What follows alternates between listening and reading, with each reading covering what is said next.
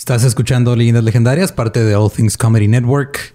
Es un miércoles más de agosto asesino y aparte tenemos una razón más para festejar y es que la semana pasada llegamos a 300 mil suscriptores en YouTube. Yes.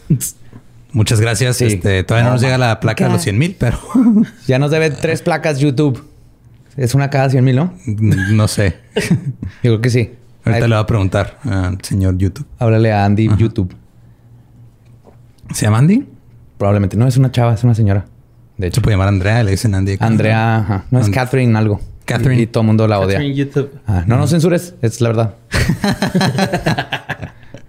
este, todo el mundo te odia, pero eh, a nosotros no odiamos a los 300 mil suscriptores que tenemos. No, gracias. Muchas gracias. Eh, y pues ya no, ¿qué episodio es este de agosto sino el tercero?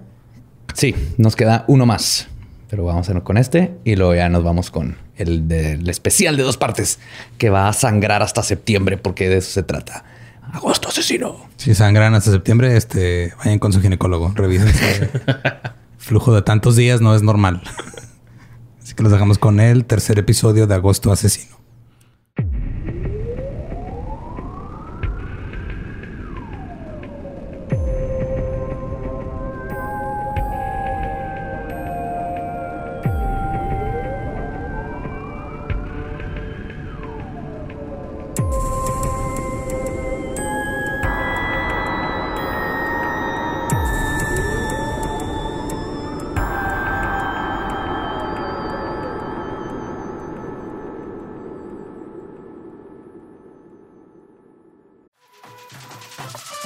We got a bunch of fries, of course, because when you're Mickey D's, you got to get fries. Delicious.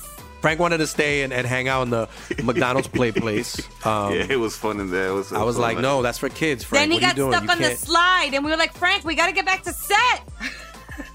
we got back in time, guys. We got back in time. Oh yeah. McDonald's. Everyone has an order. Go get yours today.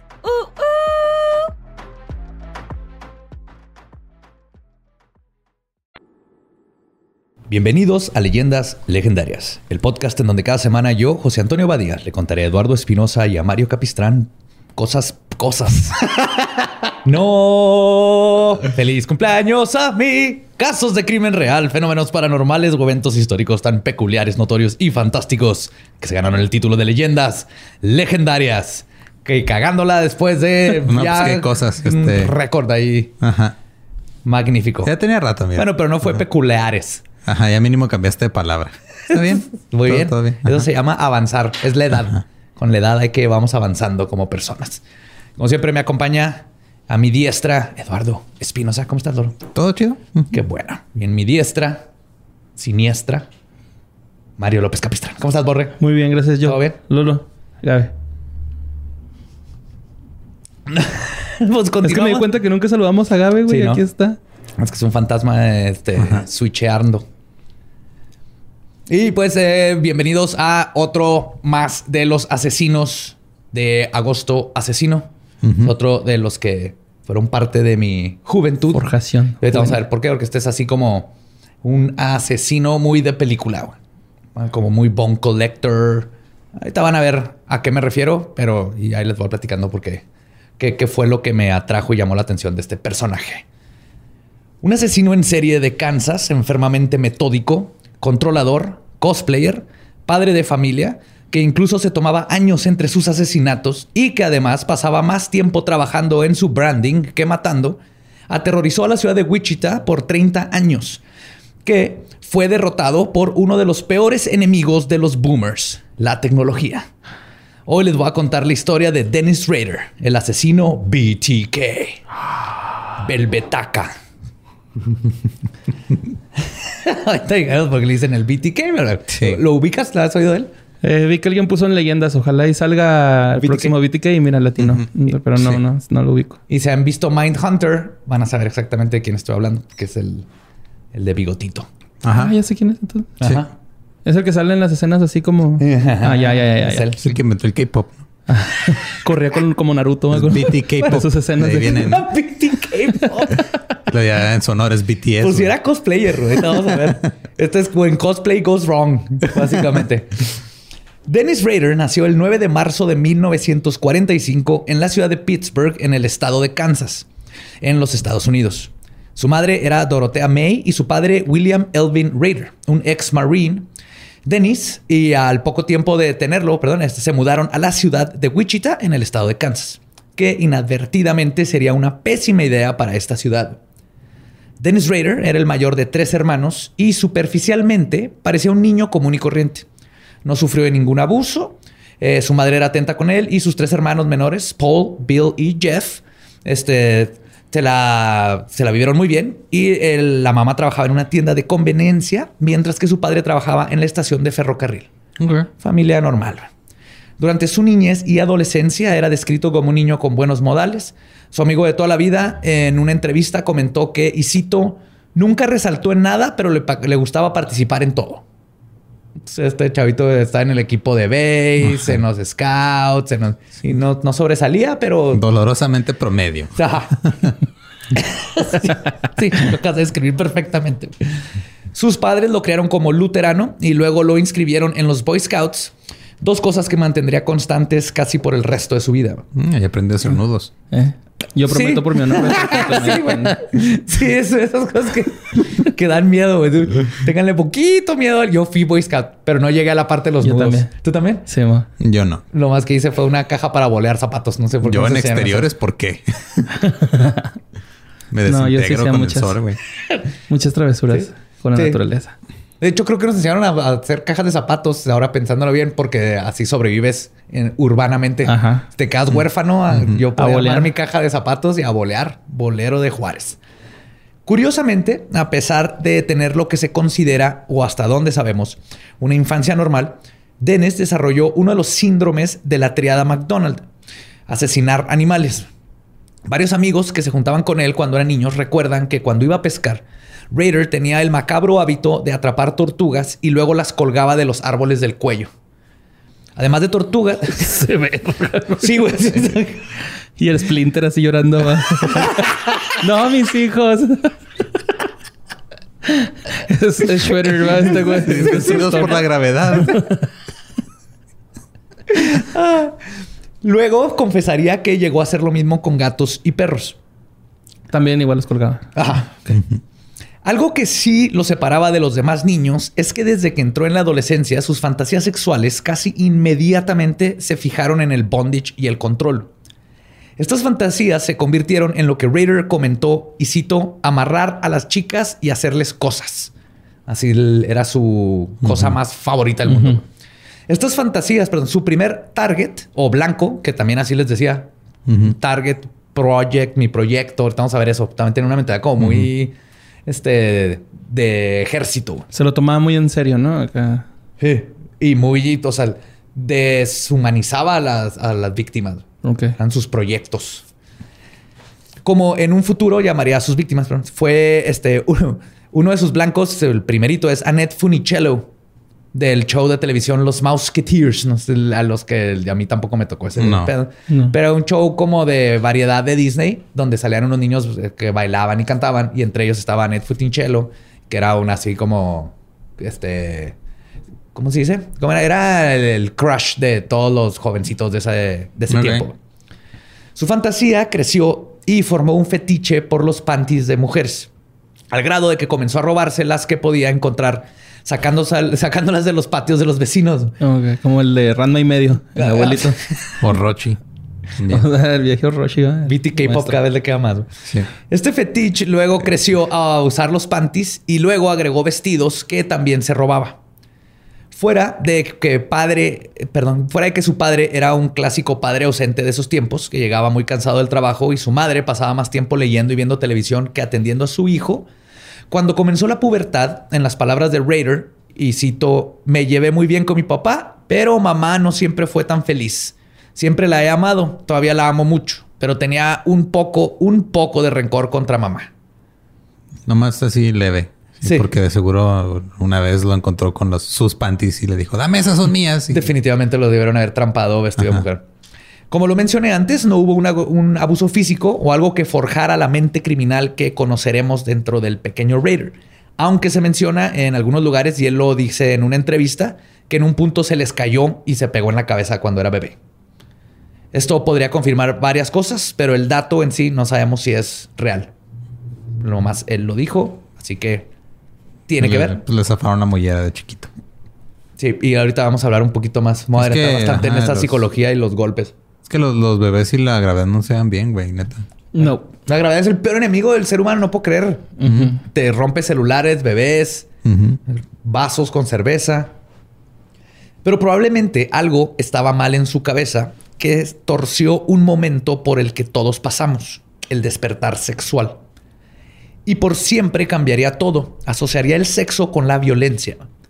La doctora Catherine Ramsland, profesora de psicología forense, menciona que, y cito, cuando Raider era joven, el anillo de su madre quedó atrapado en el resorte del sofá y ella no podía sacar la mano. Al parecer, ella estaba aterrorizada y le dijo a su hijo que fuera a buscar ayuda. Raider sintió los movimientos de la excitación por esto. Para él era emocionante ver a una mujer desamparada y fue el comienzo de sus ideas sobre las mujeres, que lo que quería de ellas era mantenerlas atrapadas e indefensas y mirándolo con terror. Esto quedó grabado en su mente y se convirtió en la imagen que siempre buscaba. Y eso explica por qué ahorita todo el porno se trata de mujeres que se atoran. ¿En Es cuál? un- en, en todo. Métete a cualquier página de pornografía y hay, hay un problema muy grande con mujeres que se están atorando, eh, limpiando el, el- el fregador, abajo de la cama, tratando de meterse por la ventana. Algo. Raider ahorita estaría feliz con esa pornografía. güey. No sé qué está pasando con los fetiches de las, de las páginas de porno. Pues mira, Véanlo. y- Igual este ya estamos dejando atrás todo de que todos los videos tenían título de incesto, güey. Ajá. Sí, vamos ahora a que se quedan atrapadas. Este fetiche que se estaba formando dentro de Raider fue alimentado cuando descubrió las novelas de crimen pulp, las cuales en muchas ocasiones mostraban a mujeres atadas o a punto de ser abusadas antes de que el héroe las salvara. Muy como estilo vaquero. Pero eran más de detectives, de piratas, de cosas así. Raider comenzó a identificarse no con el aspecto, con- no con el apuesto detective, sino con los criminales. Y sus fantasías comenzaron a crecer. Dibujaba sobre las revistas y fotos de mujeres de catálogos o periódicos, sogas y otro tipo de bondage, bien kimbaku, como el, el- el arte de amarrar japonés. Ajá. ¿Sí lo han visto? Sí. El- el eso. Es sexy y luego se... Sí, es súper sexy. Siempre y cuando las dos, las sí, dos esté, personas... sí, esté estén- consensuado. sí. o sea, es sexy, güey, ese pedo. Pero sí fue algo que básicamente hacía este Raider. Este fetiche se solidificó cuando en una ocasión una maestra lo regañó en clase. Espérate, espérate. Ese güey, si viviera en México, hubiera estado súper confundido con la, si, llegara a casa de una señora a que le hiciera un amarre. Así que esto es lo que pedí. Raider fue a la casa de la maestra que lo regañó, donde comenzó a espiarla por la ventana. Mientras la veía, se amarró una cuerda en el cuerpo y al mismo tiempo se empezó a masturbar. Cuando eyaculó, este, fijó la asociación que formó con su madre indefensa atrapada en el sillón. Y en esta ocasión se forjó un condicionamiento orgásmico. Según una investigación del 19 Congreso Europeo de Psiquiatría, y cito, el orgasmo es el reforzador más poderoso del comportamiento. Los sentimientos pueden ser espirituales en el mini organismo y sensacionales en el orgasmo completo. Mini orgasmo, no mini organismo. en el mini organismo. Bien. Entonces, si eres Pinche pito chico, pitillo. Pitillo. La tripilla. Ah, pero es espiritual. el La trompita de. Dumbo bebé, güey. Ay, acá un chingo de nombres, güey.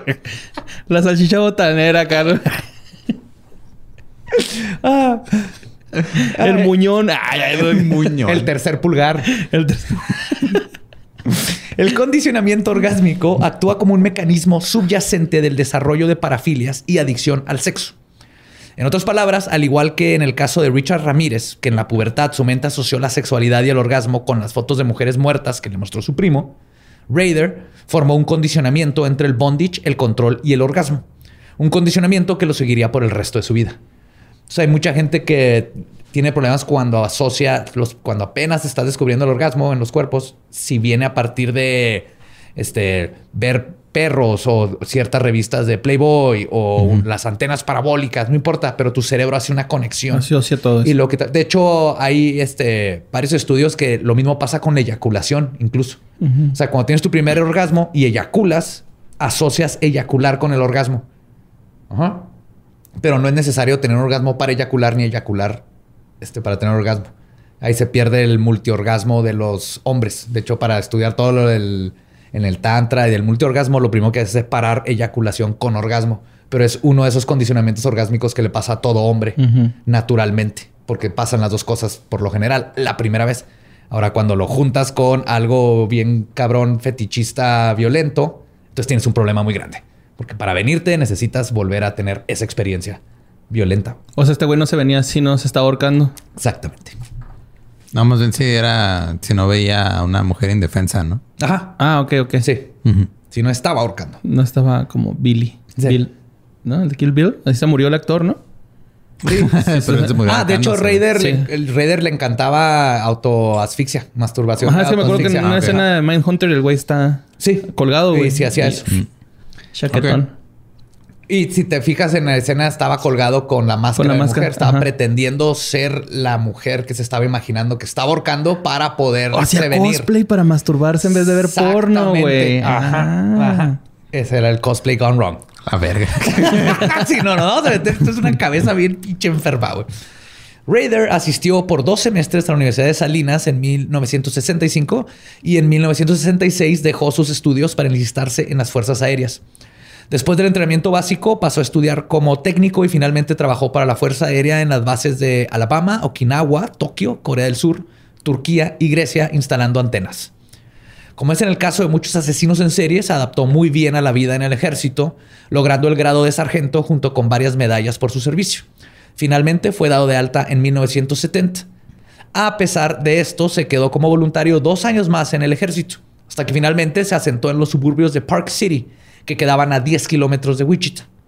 Raider se casó con Paula Dietz el 22 de mayo de 1971 y consiguió un trabajo en el departamento de carnicería para el supermercado Lickers, IGA, donde también trabajaba su esposa como contadora. Y esto es también bien, hay, hay todo, hay un chorro de libros y estudios sobre asesinos en serie y el ejército. Creo que lo hemos platicado antes. Sí. Uno les hace bien en cierta manera, uno porque no hay víctimas y dos como que la vida con reglas y, y estructura Los pone en orden. Ajá, Los, pone en orden. Y para otros se pueden desquitar en las guerras disparando y así. Pero hay muchísimos que entraron al ejército. En 1975 tuvieron a su primer hijo, Brian. Y en 1978 nacería su hija, Carrie. Durante este tiempo, los Raiders eran la típica familia americana. El padre era líder de tropa en los Scouts, era buen papá y esposo. Su hijo llegó al grado de Eagle Scout. Económicamente. Nepotismo. Sí, mo- Económicamente estaban bien y Raider decidió regresar a la universidad, donde se graduó en electrónica en 1973 del Butler County Community College. Mira, como tú. Ajá. Después de su trabajo en la carnicería, consiguió un nuevo empleo en la compañía Coleman, eh, ensamblando artículos para acampar. Los famosos termos verdes sí. Coleman. Él trabajó ahí. Órale, mira. Luego consiguió trabajo en Cessna, trabajando con avionetas, y finalmente trabajó en el sistema de alarmas ADT, donde aprendió una de las habilidades más importantes que aplicaría en sus ataques. Desactivar las pinches. Cómo deshabilitar los mismos sistemas de alarma que él instaló y cómo encontrar los puntos débiles para ingreso dentro de los hogares. Que en Mindhunter lo ves haciendo todas estas cosas. Durante este periodo regresó a la universidad de nuevo para conseguir un título de Administración de Justicia en 1978. Aunque tardó seis años para graduarse porque su ortografía y gramática eran muy malas. Y antes de que empiecen, y antes de que empiecen, sí está bien cagado este pedo de Dennis Bader. Irónicamente, esta mala ortografía luego se convertiría en una de las pistas para su captura. güey. Ok. Um, Pensé que íbamos con algo de también de dislexia o algo así. No, no, no. Mira. No hay que juzgar, güey. No, luego las víctimas suelen ser los más cercanos, entonces. Ay, güey. Nos quedamos así. Pero justo fue ahí donde, cuando estaba este, estudiando todo esto de justicia, donde aprendí un chorro de asesinos en serie. güey. Yo creo él es de los asesinos en serie más, este, como self-aware, Sí, que estaba consciente de lo que estaba haciendo. súper consciente y de que- qué ajá. Y cuál era que así, él sabía de yo soy un asesino en serie organizado, del estilo eh, lujuria, control, poder. Sabía perfectamente quién era, güey. Creo que eso es- lo hace todavía peor. Es como los güeyes que estudian un semestre de psicología, ¿no? Que se diagnostican solos. Deja tú los que terminan, nah, no es cierto, chaval. Durante todo este tiempo, Dennis Rader vivía una doble vida. Para la sociedad y su familia era el esposo perfecto, miembro de la comunidad, el templo y los Boy Scouts. Pero su fetiche sexual lo consumía. Cuando tenía la oportunidad, era cosplayer. Se disfrazaba en elaborados disfraces de mujer, usando ropa interior, ligueros, medias y tacones que incluían una máscara de una cara femenina súper pinche creepy, güey. Es así como, como las blancas, que es así nomás una cara, pero color piel con los labios rojitos. Bien, bien Step for Wives el pedo, ¿no? Sí. Como la, la morrita de gorilas, ¿no? Tipo se me figuró con. Algo así, pero de- más neutral. Tienen que ver, ahí van a ver fotos en los show notes.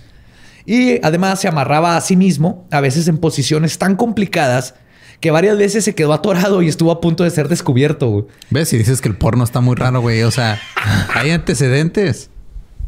Sí, sí, hay La gente se queda atorada en posiciones extrañas. Sí, mo. Sí, no, y, ahí y tiene- se ponía la cámara y ponía el timer. Y cuando iba a los scouts, o sea, si iba allá en el bosque, a veces lo hacía en la casa, pero en los scouts. Y hay fotos de él donde se quedó atorado y tardó un chingo en bajarse, güey. Pero eso también era parte del rush de, De la sentir, de excitación. la excitación de que lo fueran a trampar. Y sus fotos también están súper creepy. Las ves y parecen de película de terror. Además, se tomaba este, estas fotos, las usaba para masturbarse y saciar sus fantasías. Hasta que tener fotos no fue suficiente.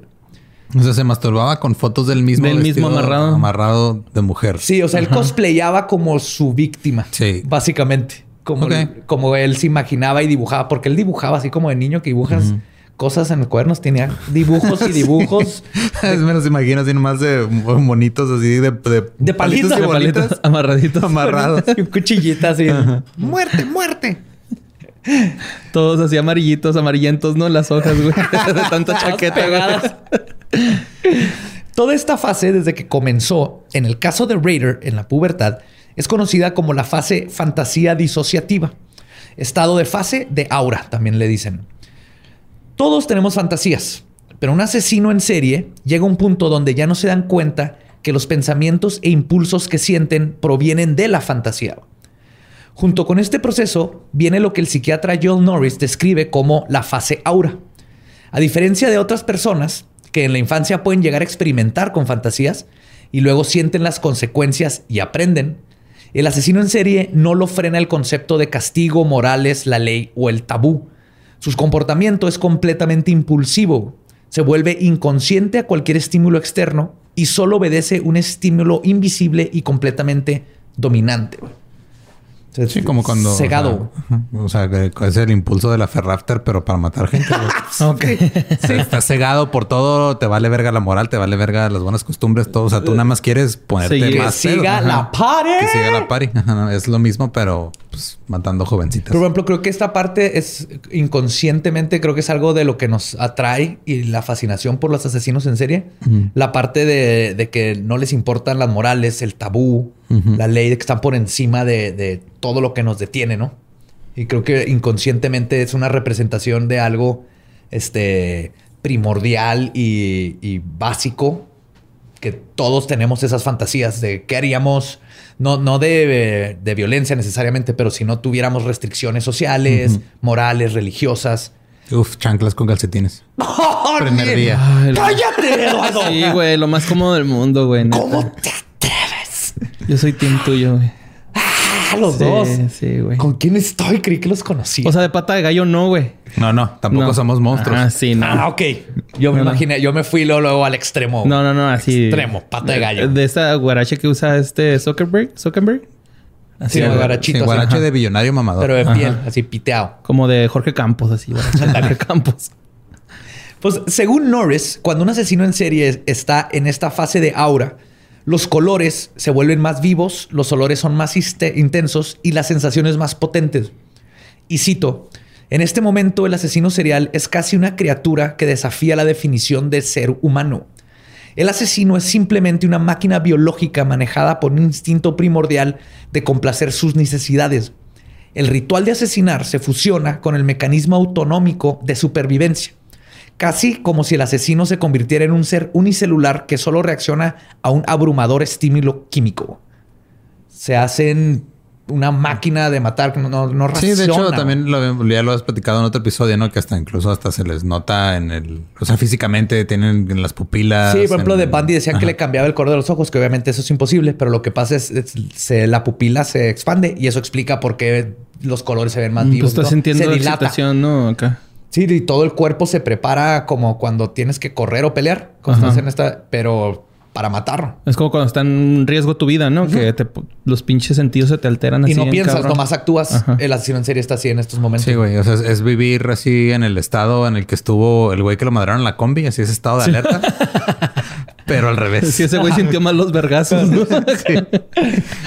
Como es común en los asesinos en serie, la fase de fantasía se convierte en realidad generalmente cuando existe un estresante. En el caso de Raider es posible que haya sido cuando fue despedido de su trabajo en el año de 1974. Mientras estaba desempleado, llevaba a su esposa a su trabajo en el hospital para veteranos en Wichita. La pérdida de estructura y todo este nuevo tiempo libre solo condujo a que las fantasías de Raider fueran cada vez más prolongadas. Y es cuando comenzó la segunda etapa de los asesinos en serie, la fase del trolling que es el trolling, la cacería o el acecho. Es cuando mandas chingaderas en Twitter. Yo también. Empiezas a chingar a gente. No, dentro del, del- del lingo de perfilar y de los series es el trolling. El mismo Raider cuando lo entrevistan habla así. Ahí es cuando empecé mi fase de trolling no oficial. Es que es súper... Así que sabe demasiado. Pues que del soldado, mismo, era- güey. es ex soldado, ¿no? Es ex Sí, militar. es ex militar y se nota por su pensamiento y cómo describe las cosas. Bien derechito, no hace nada.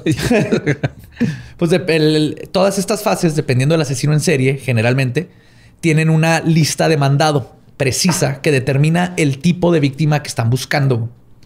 De hecho, estuve viendo ahí estadísticas. Dicen que el, del 40% de los asesinos en serie matan mujeres exclusivamente. Y el 65% de las víctimas de los asesinos en serie son mujeres. Fuck. Entonces casi todos van en contra de las mujeres, sí, sí. Para cuando digan así, no es un problema el feminicidio, eso es todo, también matan hombres. Mm, mm, mm. Pues sí, pero es diferente. Es totalmente diferente porque están atacando directamente a mujeres, las, son su target. Raider hacía su trolling caminando o manejando por diferentes colonias o universidades donde podía buscar el perfil de víctima que estaba buscando. Una vez que la veía, esta mujer se convertía en su proyecto y entraba en la fantasía de Raider, quien para este tiempo ya estaba desarrollando su otra personalidad, BTK, Bind, Torture, Kill. Atar, torturar, matar. O el asesino ATM. A toda madre. A toda máquina. en español o a toda máquina. En español sería el ATM. Qué chido, como el gel. Esta personalidad fue siendo afinada en su fantasía poco a poco. Como niño chiquito, hacía dibujos de cómo torturaría a sus víctimas. Incluso como buen diseñador gráfico, pasó por varias versiones de lo que eventualmente se convertiría en su logo de BTK. Sí. Sí, todos con nombres acá. Final, final este sí es. Final 2, final 4. Lo, lo tengo para mañana. Último chingón de vergas, así no que lo grabas. último, último chingón vergas uno. Y de hecho, como niño chiquito, la B mayúscula de su logo ya oficial eran boobies con todo y pezones. Mm. O sea, era una B acostada y lo tenía los pezones. Y ahí se ve todo el proceso de cómo fue dibujando todos los logos con la Sí. BTK, pero todo era cómo hacer boobies y vaginas. O sea, su mentalidad es de un niño de 12 años horny, güey. Qué vergas de que eh, hacía los dibujos y era un perrito, ¿no? O algo así. ¿Te acuerdas de eso? o de que eran unas chichis y luego... No, eran unos- unas nalguillas y luego un pitillo y luego era el símbolo de Batman, Batman. acá. Ajá. Ah, Era buenísimo ese. Sí, mo. En noviembre de este año, Raider consiguió trabajo en ADT. Para la fan- este, pero la fantasía ya había crecido tanto que el asesino ATM cruzaría la línea de fantasía a realidad, pasando de la fase 4 y 5 de los asesinos en serie, que es la seducción y o el atrapar y capturar. En el caso de Raider, su proyecto fue Julie Otero, de 34 años, que se, acerca, se acaban de mudar a una casa en la esquina de las calles Edgemore y Murdoch, donde Raider la vio junto a su hija Josephine o Josie, de 11 años, después de dejar a su esposa en el trabajo mientras estaba haciendo su trolling. Entonces dejaba a la esposa y luego se manejaba todo el día, no tenía nada que hacer. Ok, y, y para hacer esto mejor, imagínense a esta persona haciendo sus dibujitos y troleando. Es Red de That 70 Show. Ok. sí, güey. La actitud, como habla, así como siempre bien tieso y serio. Dumbass. Ese es Dennis Rader. Sí, con la Dumbass, ajá. diferencia que cuando te les decía que te va a meter el pie en el, El pie en culo, el lo culo. hacía de neta. Lo así. Te amarraba y luego te metía el pie en el culo. Pues siendo un asesino organizado, Raider comenzó a pasar tiempo considerable observando el hogar de los Otero, apuntando sus rutinas y analizando la mejor forma de entrar a la casa. Armó lo que llamaba su hit kit, que hit es como de hitman, de sicario, y era su hit kit, que era una bolsa de lona que contenía una pistola, cuerdas, cuchillos, tape, herramientas, máscaras, todo lo que necesitaba para ingresar y hacer a la casa y hacer sus fantasías. Ah, y que de hecho la cambiaba. Este, a veces era una bolsa, a veces era una mochila, puede ser un portafolio, depende de que, que- que le quedara en la situación ¿no? para no llamar la atención. El 15 de enero a las 8 de la mañana, el asesino ATM entró al patio del osotero y cortó la línea telefónica. Luego entró a la casa por la puerta trasera que estaba abierta porque Joey de 9 años había dejado salir al perro. Cuando entró, Raider se topó con Joe Otero de 38 años, su esposa Julie, su hija Josephine y su hijo Joey. PTK entró en pánico cuando se dio cuenta que Joe seguía en la casa. Entró en pánico aún más cuando vio que estaba toda la familia, pero no se echó atrás con su plano. Confrontó a Joe Otero con la pistola y le dijo que era un criminal buscado y que necesitaba dinero, comida y un auto. Ordenó que sacaran al perro porque estaba ladrando y luego se llevó a toda la familia. Saquen al perro porque si está el perro aquí viéndome no se me va a parar. Imagínate que hubiera sido un gato, güey. Acá que levantan el culo cuando te sacan acción. güey, no mames. Mira, yo nunca he tenido gatos, así que no me, no. O sea, ese comentario está completamente desconectado de mi realidad, güey. Ah, ok. No, si está bien culero porque estás acá en acción y Ajá. llegan y te ponen el culo en la cara, güey. No sabes si chupar, meter o quitar, güey. Manténlo así, No, no güey. cierto, no Mantente en la ignorancia, güey. Mejor nunca sepas y de- déjalo pasar, güey. Luego se llevó a toda la familia a una de las recámaras donde les ordenó que se acostaran boca abajo y les ató las manos y piernas. Curiosamente, en la convención ¿Qué, de... qué nudo usaba? ¿Cuál era su...? ¿Qué no qué? es que no me sé los nudos de, Bo- de Boy Scout. Ah, no sé, pero sí, sí lo conocían por sus nudos extraños que eran de Boy Scout. Mira, pues, Pues hay de marinero, hay de... el, cuadrado, el pescador. Ajá. Este, ya son los que me sé. También hay uno que es como para escalar, güey. El de conejito. Ajá, que son Para así como do- dos fositas y lo. No sé, es el que así le digo yo en los tenis para... Pues sí, es el de conejito o el del dragón. ¿Del dragón? Pues también hay una así como que el conejito que pasa por la cueva, el dragón pasa por la torre y bla, bla. Ahí me enseñaron con un conejito Salió mete Shrek. a hoyo. Mm, ok. Fuentes vergas. Curiosamente, en su confesión, BTK cuenta que la familia se quejó varias veces de que estaban incómodos con las ataduras. Incluso Joe, que tenía una costilla rota por un accidente automovilístico, se lo hizo saber. Y Raider le puso una almohada en la cabeza para que estuviera más cómodo. Ya los demás los desamarró y amarró de nuevo para que estuvieran más cómodos. Ok. Sí, tienen esta Sí está raro, güey. Sí, y, pero siendo Raider, no creo que haya sido por buena onda. Creo que era más por perfeccionista. Ajá. Tenía OCD, tenía un tipo de, de, de, op- de TOC. Y era más de que esto tiene que salir perfecto. Aunque ya desde el principio no le salió perfecto. Pero el- no están bien, entonces tengo que volver a amarrar. Todo tiene que estar así meticulosamente Impecable. hecho, güey. Raider re- este, razonó que no traía máscara y todos podían identificarlo. Así que tomó la decisión de, en sus propias palabras, y cito, put them down. Así como dormir a tu perro es la palabra que se usa en la frase en inglés, put, put them down. Pero así se refirió a la familia cuando está con el juez confesando, put them down. Le puso una bolsa en la cabeza a Joe y la amarró con una cuerda a su cuello, pero Joe logró romperla. Toda la familia comenzó a gritar y es cuando corrió a asfixiar a Julie, quien estaba en la cama. La estranguló manualmente y luego se pasó a asfixiar a la pequeña Josephine. Una vez que terminó con ella, le puso una bolsa en la cabeza a Joey, el más chiquito. En eso, Julie Otero recobró la conciencia y, cito, en las palabras de Raider, estaba muy molesta con la que estaba sucediendo. Raider ahorcó a Julie con una cuerda, quien le pidió que por favor salvara a su hijo. Raider hizo caso después y le quitó la bolsa a Joey. Regresó a asesinar a Julie. Para este punto, Joe logró romper su bolsa que tenía en la cabeza. Así que Raider terminó de asfixiar a Julie y fue a ponerle una camiseta y sobre la camiseta una bolsa de plástico para que Ana pudiera. Han jugado a la madre esa de que salen cocodrilos y nos tienes que pegar. ¿Qué estaba pensando? no lo quería decir, pero. Se le Que sí, que te ibas con un compito para que le pegaran también Para que te ayudara. Así estaba. Au, pinche rey. Tratando de matar y se le estaban reviviendo todo el mundo. güey. Le- Ahora le puso una camiseta y luego una bolsa de plástico en la cabeza a Joe para que no la pudiera romper y le volvió a amarrar el cuello con un cable. Mira, uno va aprendiendo. O sea, las primeras veces casi siempre son este, raras e incómodas. Sí, sí. Tanqueó su primera vez. Totalmente.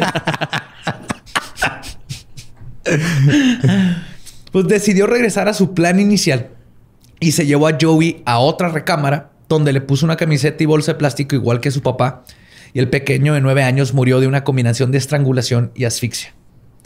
Cuando Raider regresó a la recámara, Josephine había despertado. Entonces se la llevó al sótano donde la ahorcó colgándola de una tubería. Una vez muerta, le quitó los pantalones y tuvo lo que él llama fantasías sexuales. Que eso sí, Raider nunca abusó sexualmente de sus víctimas. Las mataba y luego se masturbaba. Esa- y- pero él le llama fan- así decía, fantasías sexuales. Ay, no podía decir asco la masturbarme. necrofilia. Pinche fresón. Pinche asesino fresón. No, y es que él no le importaba. No era el sexo, su fantasía era, estaba por arriba del sexo. güey. Sí, era, O sea, era estar indefensa las personas. Para él ex- lo excitante era tenerlas así. El tener sexo con ellos no era excitante. Era el tenerlas indefensas y amarradas. Entonces no necesitaba tener sexo, era la masturbación. Después de terminar de masturbarse, utilizó lo que él llama la regla de la mano derecha, que es caminar.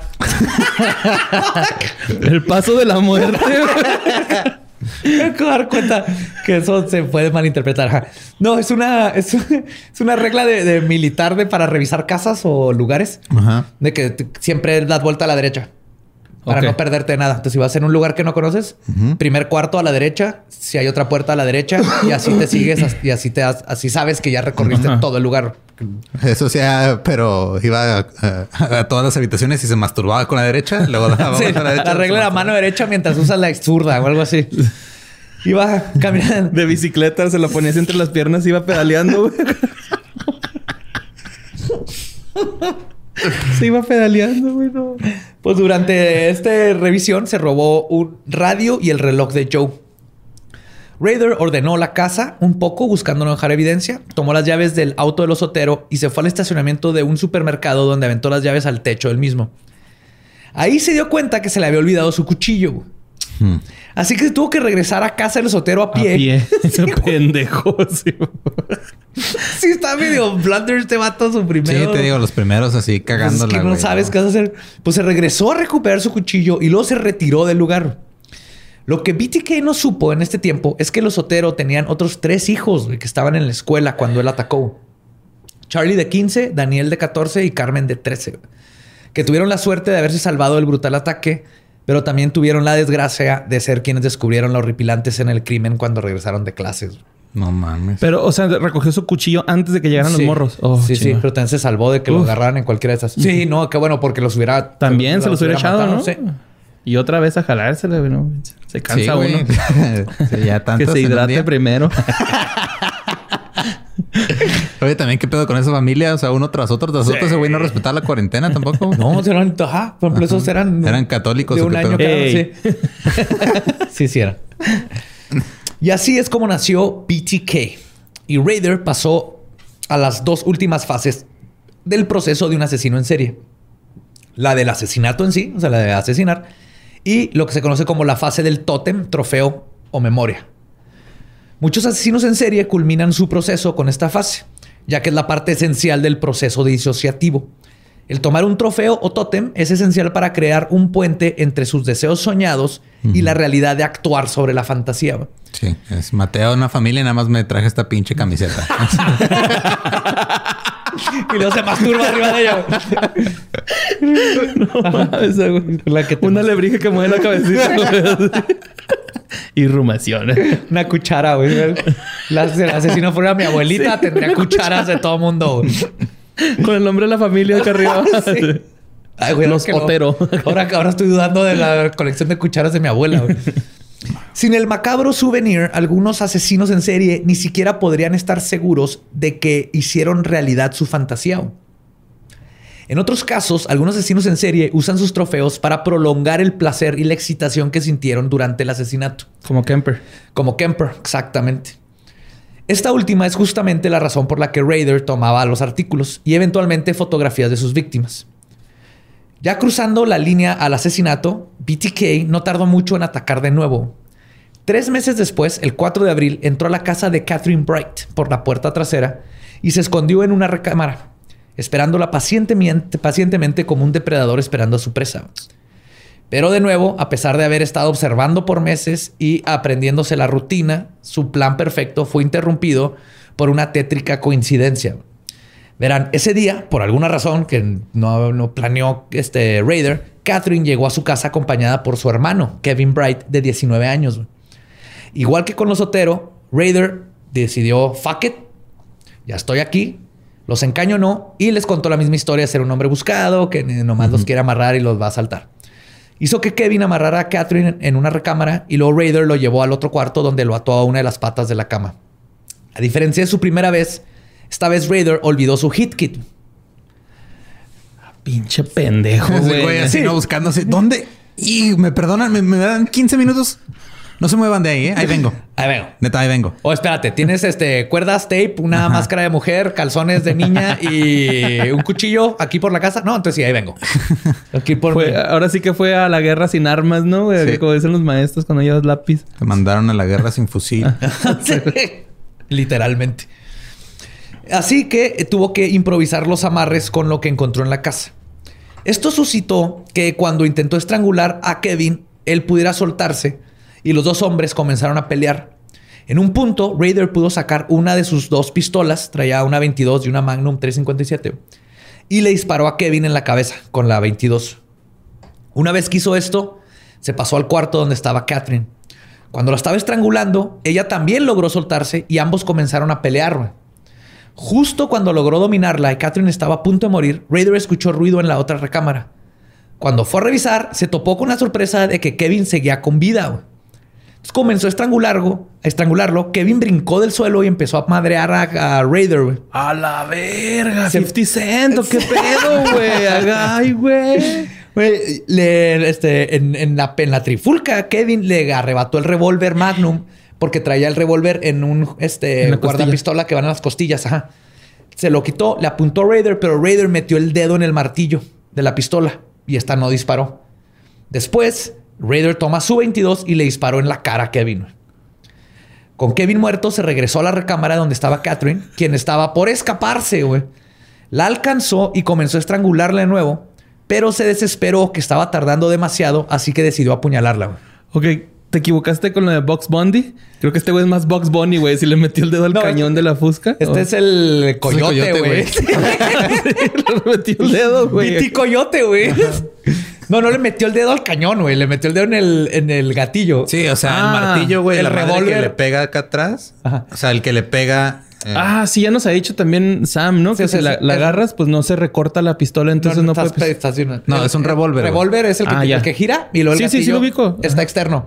Entonces, si metes el dedo entre el gatillo y donde Sí, tiene pues que no le pega la bala. No le pega la bala y no dispara. Incluso si detienes el gatillo ahí mismo, pues no lo puedes echar para atrás. Es la desventaja. Sí, sí, pero no le metió el dedo. Ah, ok, dije, este güey la- le metió el dedo al Sí, cañón. Se llama le- cañón. Le explotó a Kevin en la cabeza y se le volteó la cara, güey. Sí, Como el pato Ah, como el pato luego cayó una caja fuerte a un BTK, güey. Y así lo atraparon. Sí, un yunque y un piano.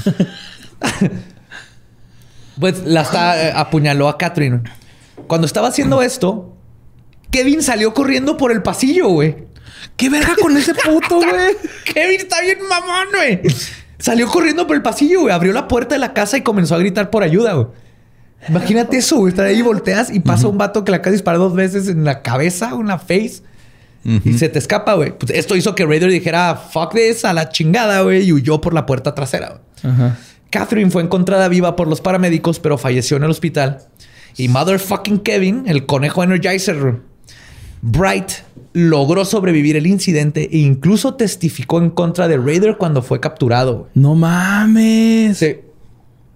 ¿Y estaba desfigurado de su cara o no? No, pues fue la, la, la de la cara En el fue- pómulo. Ajá. Órale. Creo que en el pómulo y no se ve bien. Ya está más viejito cuando... Sí, aparte fue la, o sea, la 22 no es un calibre tan grande como para... Pero creo que ese calibre, güey, cuando te entra en la cabeza, bota la pinche bala. Depende de cómo entre. Sí. Ajá, cómo entonces entre. más bien yo creo que se atoró en el pómulo. Y no y eso- hizo un desmadre adentro. Ajá. Es que tengo... Sam es tejano, güey, por eso sé Sí, esa información, ¿no? No crean que... Sí, Sam de repente en las pedas nos, nos empieza a explicar cosas de armas que no sabíamos. Ajá, sí. Pero de hecho lo, lo malo fue lo que sí es que por los balazos y el trauma no se acordaba de nada, güey. Ya. eh, No salió a la calle gritando, pleja, pleja, en vez de help acá, güey. No, se gritó ayuda, Se acomodó el pico, güey. se regresó. Ah, no, no, no, no se acordaba del... No pudo escribir al, al asesino. Y fue en octubre de ese año que Raider dejó su primera pista. Algo que se convertiría en su modus operandi. Una carta describiendo lo que había hecho al osotero fue encontrada años después dentro de un libro de ingeniería en una librería. Son los dibujos, todo. Y lo dejó en, como esperando que alguien lo encontrara en la librería, pero no se cuenta que nadie leía libros de ingeniería o algo. Pero Y- lo encontraron. ¿no? pero mm, décadas Hasta que él después. confesó. No, sin querer, alguien se lo topó. Después de que creo que ya lo habían atrapado y todo, y alguien se encontró en la carta. Oh, no mames. Sí, o sea, esa no, esa no sirvió, pero fue como su primer intento de quiero que sepan quién soy, güey. O sea, todo este branding, güey, y todo este planear tu, Tu logo, güey, con pezones. tu. Ir a Shark Tank acá. es que me interesa tu proyecto de matar, güey. ¿eh? Así. Está muy chingón tu proyecto de matar y de amarrar y todo. Estoy fuera. Sí. A mí me gusta, oye, pero eh, si ya en el primero, pues se te escaparon como tres y no, como que no te está saliendo bien. Yo también estoy fuera. Sí, mo. Completamente atípico a los asesinos en serie conocidos, cuando nació el hijo de Raider en 1975, BTK se tomó un break para hacerse cargo de él, aunque nunca dejó de trolear durante este tiempo. Pero dejó de matarlo. Ajá. Así de tengo que ser papá. O sea, nada más estaba acechando. Ajá, seguía acechando, pero algo que sí es, a mí no me van a atrapar y todo tiene que estar perfecto y tengo que cuidar a mi hijo, güey. Digo, tenía, era perfeccionista, güey. Entonces, Aunque su hijo era, es mi hijo y tengo que criarlo, te lo voy a criar, no tengo tiempo para matar. Cuando ya esté más grandecito, entonces sí, ya me pasa. Sí. Ya cuando aprenda a caminar solo, ya. Ajá. Lo amarro. Ay, no es cierto. Pasarían tres años, algo casi nunca visto con los asesinos seriales, para que el impulso de matar regresara. O más bien, la oportunidad de matar. sí, porque, el impulso, no se fue, ¿no? Ajá. O sea, le- nomás el- ahora... Bajo. Sí, no, no, no tenía chance porque andaba cambiando... Bueno, Le dolía la cabeza, güey. de cabeza, andaba, no dormía bien. Andaba cambiando pañales. Sí. Me había dormido. güey. El 17 de marzo de 1977, Raider, y cito, decidió que era tiempo de otro asesinato de una forma u otra. Entró en la casa de una mujer llamada Cheryl, a quien conoció en un bar y le puso Proyecto Verde. Así le ponía a sus... O sea, eran ¿sí los nombraba? Proyecto Azul, Proyecto Alfa, Proyecto Omega. Proyecto 1. el tiburón. Ay. Pero esta noche, Cheryl nunca llegó a su casa. güey. Raider... Se la ganó otro asesino, güey. Había mucha competencia en esa época, güey. Eran los 70 o sea. Sí. ¿Alguna vez habrá pasado eso, güey? Que un asesino se lo gane Se a lo gana otro. Ajá. O sea, de que una... O sea, de que una víctima puede haber sido víctima de uno o de otro y no... O sea, de que... Y no sabían, pues quién sabe, porque No todo este tiempo. me engañó con Ed Kemper acá. Pinche BTK, va. Pinche altote, güey. Ya van dos acá. Porque es que en California vea un chingo y... Activos, Ajá. sí. Pues en este tiempo, ahorita estabas eh, BTK, Bandy, Ujú. este Kemper, eh, Dahmer, todos estos estaban al mismo tiempo. Ujú. Y nomás en California, pues estaba Kemper, estaba con Mullin en el mismo pinche. Bueno, pero lugar, y no estaba el ya estaban Sacramento. presos, ¿no? No, no, eh, ahorita, este tiempo que Ah, BTK estaba este- activo, estaba activo Kemper, estaba Bandy por ahí. Ya son los 70, 75. Y es culpa del plomo, güey. Pero ya luego hablaremos del plomo algún día. güey. El plomo Es el plomo. que, este, según un amigo, nos salvó del cobato 60 aquí en Juárez. Ah, puede ser. Pero sí, el, en estos tiempos, como están todos estos asesinos en serie, una teoría es que había un putero de plomo en todos lados y te afecta el cerebro. Y ya ven esta parte de la fantasía, que todos tenemos fantasías, pero por ejemplo, tienes, te vas a revelar y una de tus fantasías y vas y haces vandalismo. Y lo te regañan tus papás o te agarra la policía y dices, es un "Ah, cañón de güey". papas y, Y vas aprende- a tirarle a vidrios de maquilas. Perdón. Pinche, es pinche vandalismo nerdo, güey. O sea, hicimos, Wow. wow. hicimos un arma. no, está bien, güey. Está, está bien vergas. Papá, es que hice un cañón de papas y rompimos y luego reprogramamos la alarma Ay, a mí la primera vez que me llevaron del fue por eso, güey. Por un cañón Por- de papas. No, porque reventé los vidrios de una casa de cambio. Pero estaba vacía, güey. Estaba vacía la casa de cambio. O sea, estaba abandonada. Pero el punto es que ahí aprendes tu lección, ya sea por tus papás o la policía. Pero en los asesinos en serie es probable por el daño del cerebro, no en todos, ¿verdad? Pero muchos. El daño al cerebro o el plomo que afecta exactamente el área de frontal del cerebro, Ah. que es la que te pone esos límites. Entonces, Es la de la moral. se va juntando en varios factores. Uno de ellos es, quiero esta fantasía y mi fantasía es amarrar mujeres y tu cerebro no tiene miedo a esos límites que aprendería cualquier otro Sin joven. miedo al éxito, papito. ¡Wow! Paps. Tú mátalas, príncipe. Pues, Este, nunca llegó a la casa Cheryl, en eso nos quedamos. Raider decidió que de todas formas encontraría a alguien. Caminando por la calle Hydraulic, se topó con un niño de 5 años llamado Steve Relford. Raider sacó una foto de su propia esposa e hijo y le preguntó a Steve si sabía quiénes eran. Steve dijo que no y continuó en camino a su casa, con el mandado que le había pedido su madre, por eso andaba fuera a esas horas. Raider lo siguió sigilosamente, fue a otra casa primero, que también era otro de sus proyectos. O sea, en, en las No tenía cuadras tenía, varios, tres ¿no? o cuatro. sí. O sea, tenía su plan verde, plan verde B, plan verde C. pues, diferentes tenía colores, a lo ajá. pende- Parte No de lo que más, Raider lo que más era el proceso le fascinaba, güey. O sea, por eso podía durar tres años sobreviviendo nada más del De trolear. proceso de trolear. Nomás troleando, eso lo tenía y luego se masturbaba con sus trofeos y sus dibujos, pero eso era suficiente para este poder Pero no tener que manteniendo matar. todo organizado así bien cabrón, teniendo todos los proyectos en orden, sabiendo qué iba a hacer. Gabiti K, ¿qué? Ay, cállate, señor Excel. Señor Excel. Mira, uno Ah. identifica a los de su calaña. ¿Cómo le dicen? oh, shit. Pues llega a la casa del niño este, que, con el que había hablado, toca la puerta y P.T. Case hizo pasar por un detective y logró entrar a la casa. Habían tres niños en el hogar, incluyendo Steve, su hermano de 8 años y una hermana de 4 años. Raider apagó bruscamente la televisión, bajó las persianas y sacó su Magnum 357. güey. En eso salió Cheryl, este, la madre de los niños, en bata, venía del baño. Y este Raider le dijo que tenía un problema con fantasías sexuales y que iba a abusar de ella. Entre los dos pusieron cobijas y juguetes en el baño donde se encerraron a los niños. Después dejó que Cheryl se fumara un cigarro y luego sacó su hit kit, que en este caso era un portafolio, porque andaba caminando con el portafolio. Traía cuerdas para amarrarla y todo. Y mientras estaba amarrada en la cama, vomitó porque estaba enferma. Raider fue por un vaso de agua y se lo dio. Ah, yo pensé que se iba a excitar más o algo. No, no, le dio un vaso de agua, la dejó fumar. De hecho, hubo un punto bien, pues está en culero cuando lo está contando Raider, güey, donde el- ella o sea, terminó el cigarro y dijo algo así como, Vamos a que ok, me mates. fuck it, vamos. No, no, él le dijo que nomás iba a abusar sexualmente de ella. güey. Y hubo un punto donde ella dijo, "Le- let's get it over with. O sea, ya, bueno, pues haz lo que tengas que hacer y vete, güey. Pues pensando en sus hijos, güey, que estaban encerrados. Estuvo cu- hijo de puta, güey, eso está fuerte, ¿eh? Este asesinato es de los más culeros.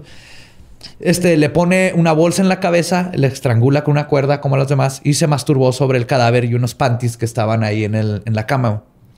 Y en eso comenzó a sonar el teléfono. La familia le había dicho que los vecinos irían a la casa, así que Raider no quiso arriesgarse y huyó, dejando a los tres niños vivos. Pero uno de los niños, del de cinco años, podía ver por el vidrio de la ventana cuando estaban amarrando a la mamá y todo eso. ¿Y vio la cara de este güey?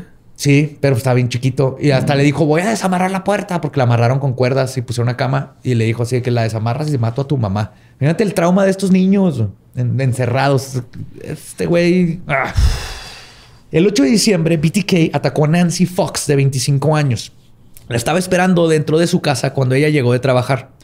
Le dijo lo mismo que a los demás, que tenía un problema de fantasías sexuales, la ató y luego le confesó que él era el responsable del asesinato de los Otero, que ya había sido algo muy Ajá, mediático. Escandaloso, ¿no? Acá. Luego le estranguló y se masturbó y dejó semen sobre su bata. Al día siguiente, fue él mismo quien haría la llamada a la policía para reportar el crimen. Esta sería la primera vez que las autoridades conocerían la voz de BTK. Entonces ya empezó como a, ten- a la- la necesidad de que reconozcan su jale. güey. Y esta fue la primera. Habló y dijo, eh, van a encontrar a esta mujer muerta en esta dirección. Está así, ya está. Y les dio toda la descripción. Poco Pero no tiempo- les dijo que fue ni nada. Sí. Ah, sí dijo, fui sí, yo. sí, fui yo. Encuéntrenme. Encuéntrenme. Es como subir una foto a Instagram y taguearte tú en tu propia foto. Básicamente. Sí, este vato, puta madre, si hubiera habido Instagram, no sé qué hubiera hecho este güey. Poco tiempo después mandó su primera carta a la estación de televisión KAKE a principios del 78. En ella tomó responsabilidad por los asesinatos que había cometido y además aportó pruebas que solo el asesino sabía para confirmar que era él. De hecho, pruebas de cabrón, ahí las tengo impresas, le puso así de los Otero. Se dijo así que Julio Otero está en la cama, su cabeza está apuntando hacia el noroeste, trae puesto esto y esto y esto. Estos son los tipos de nudo que usé. Joey está en su recámara apuntando hacia el norte. No es un chato loco. Sí, güey, así súper metódico a la hora de describir, güey. La carta que presentó, este, aprovechó en esta carta para dar propuestas para su nombre de asesino en serie, güey. Ya ven la regla que tú no te puedes poner tu propio apodo. Ajá, este sí. es el único pinche asesino en serie que él se puso su propio apodo, güey. Ya es, de- si le- no les caía mal hasta ahorita, agréguenle esto, güey. Incluían BTK, obviamente, eh, el estrangulador de Wichita, el espectro del garrote. El espectro del garrote Sí. suena como. Phantom. uh, Luchador, güey, suena como un luchador, pero en, en- en- en lucha como porno, güey. El estrangulador bondage. El asfixiador. The Asphyxiator. The asphyxiator. ajá. Ese es un invento de Doofenshmirtz en Phineas y Ferb. Ahí está el BTK. Güey, yo me lo imagino con la esposa de... Amor, ¿cuál es, cuál es otra palabra para romper tráqueas? Tráquea, rotea, cosa, no sé. No soy doctora. El, Tuerce, hiper, gargantas. el torcedor. el torcedor. Gracias, mijo. ah, y el otro, otro era el estrangulador poético. Ay, güey. The Poetic Strangler. Y Ese está perro, ¿eh? Ese sí. O sea, no, no lo estoy diciendo así que, ay, qué bonito apodo, pero sí está chido, güey. Sí lo usaría de usuario de Instagram. sí quería- de hecho, agregó para un poema titulado Oh Death to Nancy, que era por su víctima Nancy, y es un poema conocido que se llama Oh Death, y nomás le agregó ahí de Nancy. Tiempo después mandó dos cartas idénticas, una a la estación y otra a la casa de Anna Williams, de 63 años, que tenía un poema titulado Oh Anna, ¿por qué no apareciste? Ok. ¿Ok? Junto con un dibujo de lo que Raider tenía planeado hacerle a Anna. Y en ese momento ella se enteró que en abril de 1979 Raider le había estado esperando dentro de su casa con su hit kit. Pero por azares del destino, ella llegó tarde a su hogar. Para ese entonces, Raider se había cansado de esperarla y se fue, güey. Y se enteró por la carta. No mames. También mencionó en las cartas lo que llamaba el Factor X o el factor X, que era como llamaba al impulso de matar. En otra correspondencia llamaba a su lado oscuro el Minotauro. ¿Que no era el factor X la madre que le cayó a las chicas superpoderosas y por eso tenían poderes? Esa es la sustancia X. Ok. Factor El X es que era un cantar, programa ¿no? del Canal 5 donde tienes que hacer cosas bien extremas, güey. No te No, era Fear Factor. güey. Ah, bien Factor. ¿Y qué no Factor X es donde cantas con Cristina es Aguilera? Factor, güey. No, con Cristina Aguilera es. Güey, somos unas señoras que ya no saben qué hay en la, pasa en la tele, güey. X Factor. El, el lado oscuro le llamaba el Minotauro. The Minotaur. Que era como su alter ego. Yo todavía tengo secuelas de los minotauros que nos estaban chingando en Destiny el otro día, entonces ya no Sí, me ¿no? puedo imaginar otra cosa. También en esto le avisaba a la policía en esta correspondencia que no iba a parar, güey. Y lo avisa no así de que no puedo parar. porque- No, decía, como Sí. ustedes saben, eh, soy este tipo de asesino eh, este, sexual Y el, el MO, mi modus operandi, no cambia. Y tampoco voy a dejar de hacer lo que estoy haciendo. O sea, desde ahí empezaron a notar como que este vato tiene que saber algo de psicología o así, porque sabe perfectamente lo que está hablando. Pero se escribía a él mismo como un psicólogo escribiendo perfil. Se hizo su propio perfil y se lo dio a la policía, básicamente. loco, Ajá. No voy a parar hasta que se me deje de parar. Por este tiempo, el periódico decidió publicar una de las cartas de BTK. Y una mañana, mientras Raider leía su carta en el periódico, su esposa leyó sobre su, hondo, su hombro y le dijo, mira, escribe mal esa palabra igual que tú. no mames, pinche. Mira, dice peculiares. No mames, yo también lo pensé. A distancia. Mira, al micrófono borre. Güey, esto... Esto hizo que por unos días Raider se debatiera si, iba a matar a su esposa o no, güey. Porque cuando le dijo eso, dijo, "Perga". Ya sabe, güey. Sabe que soy yo, güey. ah, pinche. Pero no, no la mató, porque la esposa, pues nomás lo dijo y se siguió, güey. La esposa nunca le pasó por aquí que su esposo era. No, pues ella lo veía normal, ¿no? Así, Sí, totalmente. Cualquiera. Ajá. Después del asesinato de Nancy Fox, Raider de nuevo dejó de asesinar por casi ocho años. Esto no significa que su fantasía estaba bajo control. Siempre estaba troleando. Juntó más de 55 proyectos güey, durante estos ocho años. Sí. Según la profesora de psicología forense Catherine Ramsland, Que Raider se cree músico local. Hasta que uno le pegó. Ah, es que mañana vamos- va a haber una gente bien chingón. Es el mismo gente que descubrió a los Tolidos. Va a estar en ese gig y ahí es donde vamos a, Ah, a disparar. Sí, sí, sí. Con, con baterista proyecto de Juárez, número. Tenía con proyecto 55 15. proyectos. Según la profesora de psicología Catherine, Raider podía hacer esto de durar muchísimo tiempo sin matar por dos circunstancias específicas. La primera era que no cometía crímenes al menos que estuviera seguro que tenía una coartada y los asesinatos pasaban a segundo plano frente a su atención con su familia y trabajo. Mm. Por otro lado, menciona que Raider era un asesino de poder, control, lujuria. Y cito, se trataba del proceso de matar y era casi como un juego previo al sexo, el foreplay, donde lo llevaría al momento final en el que los mataría. Pero eso no es realmente para lo que vivía. Para lo que vivía era para el proceso. Entonces era el, el foreplay lo que lo mantenía. Ya cuando los mataba se acabó. Se acabó el proceso y hay que volver a empezar. Ajá. Por eso los acumulaba, yo creo, ¿no? Para. Sí, en cuanto si te fijas, este muchos fue de que no pude aquí, entonces, pero de volada tenía el plan B, plan C, plan D, porque era el momento, era hoy tengo esta noche para poder ir con mis compas a pistear. Si no está Raúl, Me voy eh, con me Juan. voy con Juan. Ajá. Ah, sí, pero con Con la muerte chiquita. Chetos, güey. Y de esta manera, cuando no podía asesinar, el proceso de buscar proyectos más el poder revivir dichas fantasías con sus trofeos era suficiente para calmar su instinto asesino y, tener, y poder tener periodos increíblemente largos entre asesinatos. Pero eso no puede durar para siempre. Y el 17 de abril de 1985 estaba en un campamento de Boy Scouts. Dijo que iría por medicina para su dolor de cabeza. En lugar de hacer esto, manejó a la ciudad de Wichita, se estacionó en un boliche y pidió un taxi.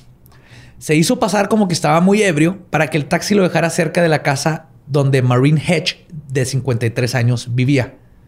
Entonces todo esto era así como para, oh, estoy bien ebrio, y luego se bajó, y luego, oh, ya me quedé ebrio, se fue el taxi, entonces el taxi no tenía una dirección de dónde lo dejó, pero tampoco iba a sospechar que le pidió que lo dejara ahí. Ajá. Era un borrachito, güey. Era un borracho que se le iba a pasar de la mente. güey. Entonces, No se quedó dormido en una, en una van abandonada. Ahí. como, un, como un amigo que pidió un Uber mal. Oh, porque God. andaba hasta la madre. Sí, güey. Le dijimos que lo mandara primero a la central camionera, ¿no? Llegaron a la central camionera y luego alguien le dijo de que no, no, a su casa, a donde le marcó. Y no llegó, güey, lo, se durmió en una camioneta el güey. Me acuerdo de la, la- la dormida en la camioneta. Un saludo a Augusto. BTK entró y se escondió en el closet hasta la una de la mañana. Marine estaba dormida cuando él salió de su escondite y le estranguló. Luego tomó el cuerpo y usó el auto de Marine para llevársela al sótano de la iglesia, donde tenía llaves por ser miembro de confianza. En el sótano le tomó fotos amarrada en diferentes poses de bondage shibari kinbaku, que es el estilo. Cuando terminó, se hizo, se deshizo el cuerpo, regresó al boliche, aventó las llaves al techo del boliche, tomó su automóvil y regresó con los scouts sin que nadie se diera cuenta y completó su coartada Claro, perfecta, güey. No, Pues, este güey ajá. campamento Aquí con estaba, se fue un ratillo por aspirinas, pero regresó en chinga. Pues sí regresó sin dolor de cabeza porque pues ese pedo ayuda. No, Regresó fumando. Llegó chiflando. ¿Qué pedo, comas? ¡Uh! Coman. ¿Qué? ¿Una fogata o qué, güey? Ah, pinches aspirinas. Ah. Mira, ahí traigo unos panties, espérame. Pasaron 20 años antes de que las autoridades se dieran cuenta que Marine también había sido víctima de BTK, güey. no mames. Ajá. Para nada la asociaron. Porque aparte, mientras más tiempo dejaba pasar, menos asociaban. Ajá. Sí, porque en este tiempo eh, eh, apenas estaba en su niñez todo lo de los asesinos en serie. O sea, Bandy lo hizo popular el título de asesino en serie, ¿no? Y ya estaban los perfiladores. Pero todavía estaban así que el asesino en serie mata y, y ca- y va acelerando. Una vez que empieza, va acelerando. Que sí, pero no todos. O el asesino en serie es todo desorganizado. Sí, pero no todos. Y, y BTK enseñó que los asesinos en serie también pueden esperar periodos larguísimos, lo cual les da un chingo de miedo, güey. Porque puede haber muchos de esos que es imposible, porque no tienen modus operandi y matan cada cinco años y pues no se sabe. güey. Imagínate que nada más hubiera un asesino serial aquí en México, güey, y sea el culpable de todo. Que mate cada año bisiesto, güey. Que, que asesino mata bisiesto. cada. Imagínate que hay un güey que mate cada que el Cruz Azul salga, salga campeón. No, pues no. Desde el 97 no hubiera asesinatos, güey. El 16 de septiembre de 1986, a las 10 de la mañana, se hizo pasar como reparador de teléfonos para lograr ingresar a la casa de Vicky Wegerly, de 28 años. La llevó a la recámara donde después de una pelea, donde terminó rasguñado, estranguló a Vicky con un par de pantimedias y le tomó fotos a su cuerpo en diferentes poses. Aquí empezó a disfrazarlas. Las amarraba pues, las- les ponía cositas.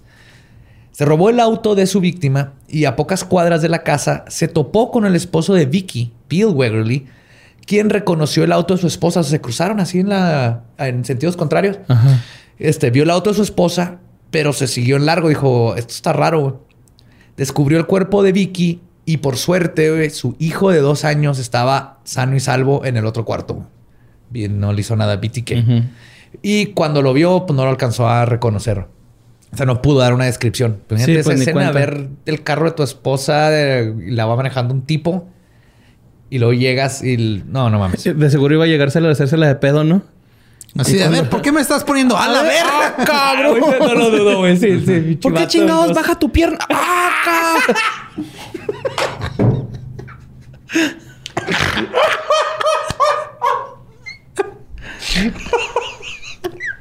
A mí nunca me dejaste amarrar. Ay, güey.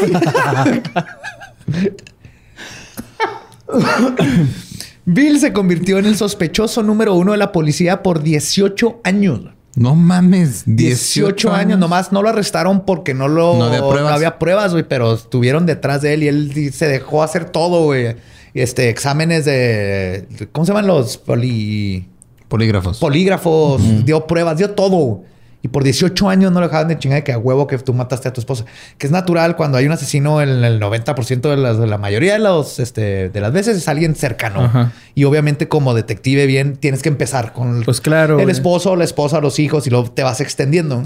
Y luego aparte, pues tenía poquito, güey, de haber pasado, ¿no? Vas llegando, ah, chinga, pues qué tan... Fue muy rápido, güey, ¿no? O sea... Sí, sí. Porque esos güeyes llegan y, ah, tiene tanto de muerto, ¿no? El cuerpo. Sí, no, y ahí habló y llegaron y de volada se dieron cuenta que acaba de pasar. Como BTK no había atacado en tanto tiempo, la policía jamás lo había asociado todavía con BTK. Aquí ya para este punto se les había olvidado BTK. O sea, sabían que era como que un asesino que pasó algo hace unos años. Pero a León. Y algo de seguro ya, quién sabe dónde anda. Se enfrió el caso, ¿no? Acá Sí. por- Su último asesinato ocurrió el 19 de enero de 1991. y usó la misma coartada de escapar de un campamento Boy Scout y luego regresaron.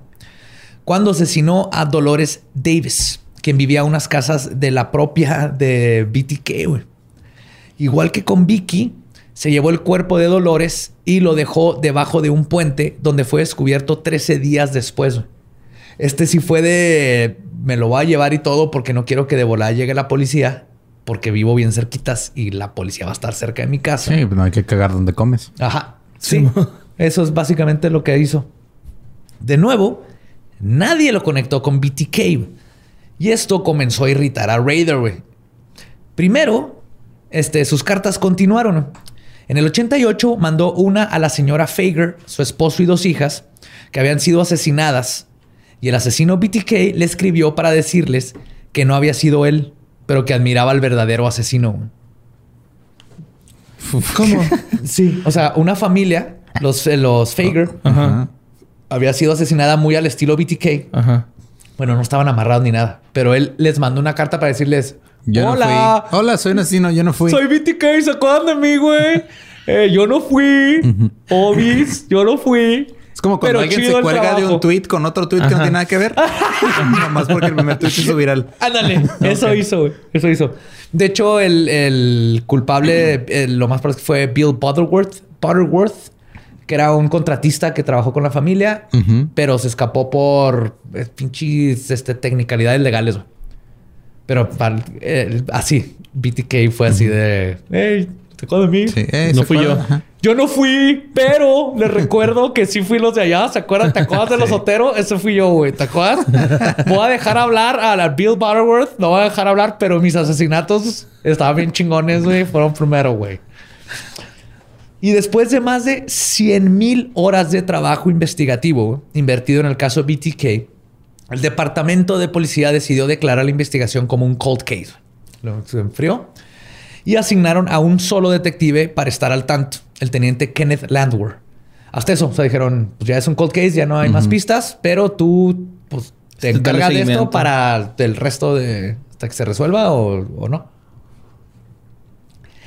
En Raider, este, perdón, Raider había sido despedido ya por estas fechas de la de ADT. Y poco después del asesinato de Dolores, consiguió trabajo como un oficial de conformidad de parques y control de animales.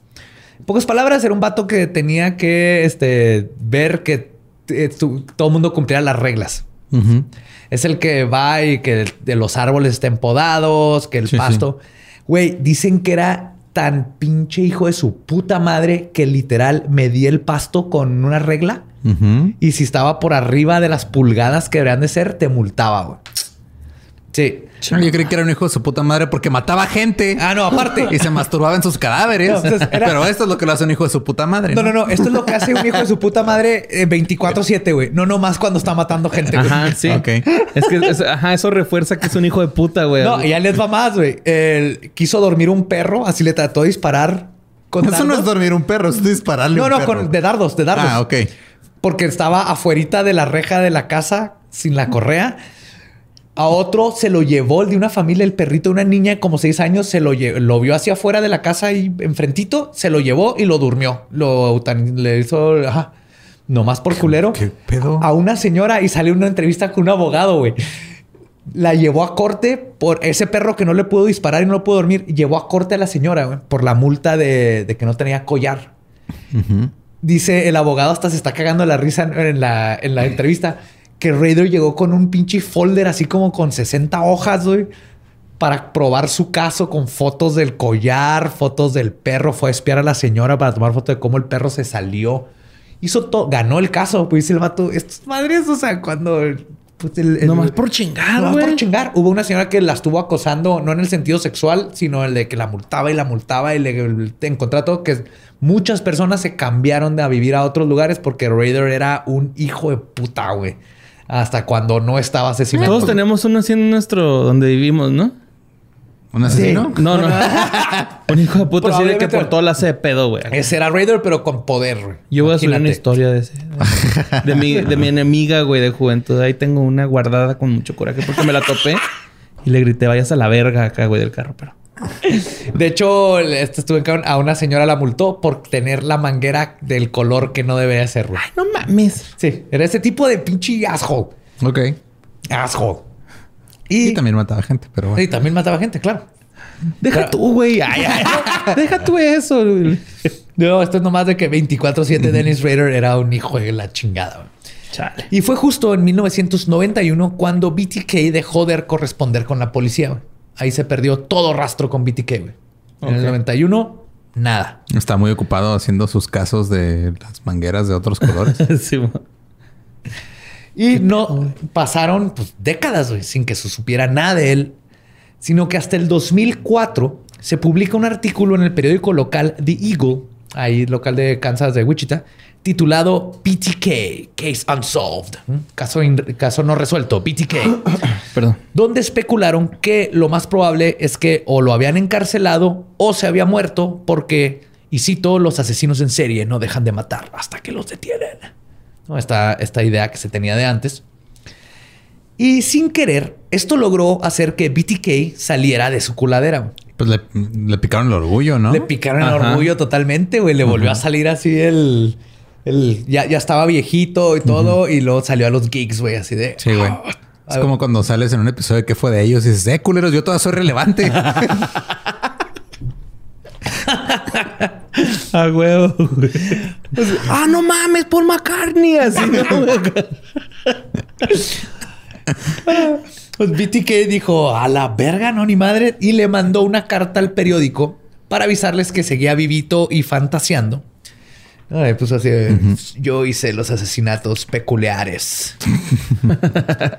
Incluyó una copia de la licencia de conducir de Vicky Wegerly para comprobar que en efecto el asesino BTK seguía libre. güey. O sea, eso sí ha de haber estado bien pinche creepy que llegara a eso. güey. En enero del 2005, alertó a una estación de televisión en Wichita, de hecho era la misma en el KAKT, de dos paquetes que había dejado para la policía. Dos cajas de cereal, güey. La primera que encontraron era de Special K. No mames. Qué rico. Pinche vato. Special Mamón. K Cereal Killer. Sí, güey, no. That joke, así, güey, chiste de papá, este vato, sí, era de Special K con BTK, o sea, tenía BT con Sharpie y luego la K de Special K y luego era de cereal porque es Serial Killer, güey. es que sí está yo. G-Raider, güey. Sí, mamó, Ya me lo se mamó, imagino así. Se mamó con ese. O sea, ¿quién se cree con ese chiste? ¿Yo? De hecho, ese chiste lo había hecho en el desayuno con su esposa. No, mandaron a la policía. Pinche pendejo, güey. ¿Qué vato de pinche 50 y no sé cuántos años tendría ya, güey, haciendo estos Es que de 60, bromas? ¿no? Nació en el 45. Ah, sí, ya 60. güey. 60 años. 60 y algo, y haciendo estas bromas de papá para la televisión. Pero bueno, adentro tenía notas y una Barbie atado a un codo del lavabo. el- Imitando el asesinato de Josephine Otero, la que, la que, a, a la que. Este verga. Sí, era la Barbie con los pantalones en los tobillos. Mira, güey, pinche maqueta acá. Una maqueta, güey. A escala, güey. Mi amor, tengo que hacer un, un proyecto. Este, ya sé que es domingo, pero ¿Me prestas tu pistola de silicón? Puedes ir al Home Depot a comprarme un codo. ¿Dónde dejaste los coditos? A los niños preguntándoles por la de diamantina. ¿no? Digo codo el, el del tubo de abajo. del Ah, no, yo decía codo de codito, güey, de macarrón. Ah, la otra caja, ah, aparte de, de la Barbie amarrada, y está la licencia de manejar de Nancy Fox. Y la otra caja era del cereal Toasties, que tenía escrita una B, luego encerró la T del título Toasties y abajo puso la K, para que fuera BTK. Y agregó, o sea, BTK Boxogram, de como Telegram. Como pero telegrama, pero cajograma. Cajograma, güey. BTK Boxogram, güey. No, hombre, quítate que ahí te voy, community manager de cualquier pinche empresa, porque soy el BTK, güey. Sí, se, sí se mamó. El, el, el community manager del Mazatlán FC, ¿no, güey? No, anda cagando el pobre. Ay, güey, básicamente. güey. Dentro de esta caja venían más notas. La primera caja fue encontrada sobre la carretera y la de los Toasties tuvo que ser rastreada a la basura porque BTK la dejó en la caja de una troca de un Home Depot. O sea, había una, una troca de alguien y ahí la dejó. Y un empleado, eh, pues, yo creo el de la troca lo tiró al piso y un empleado de Home Depot la tiró a la basura. güey.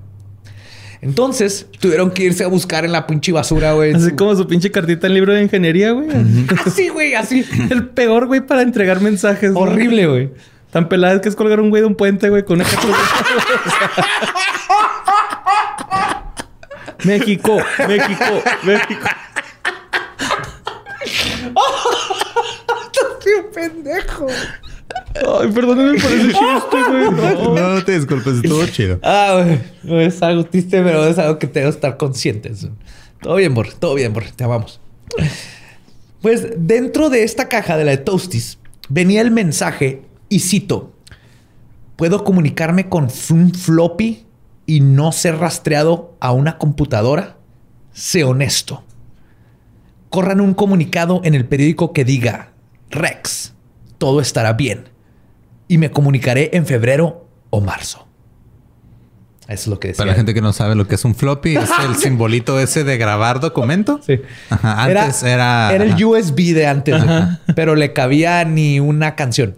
No le- Como tres fotos, güey. Como tres documentos de Word. Ajá. Sí. Chiquitos. Y antes te pedían los trabajos en esas madres. Sí, antes tenías que llevar esas madres para hacer tus impuestos. güey. No mames, ¿neta? Sí, yo me acuerdo que mi mamá le tocaba ir hacia el banco con un floppy y ahí llevaba las cosas de sus impuestos. Shit. Qué triste, ¿verdad? Sí.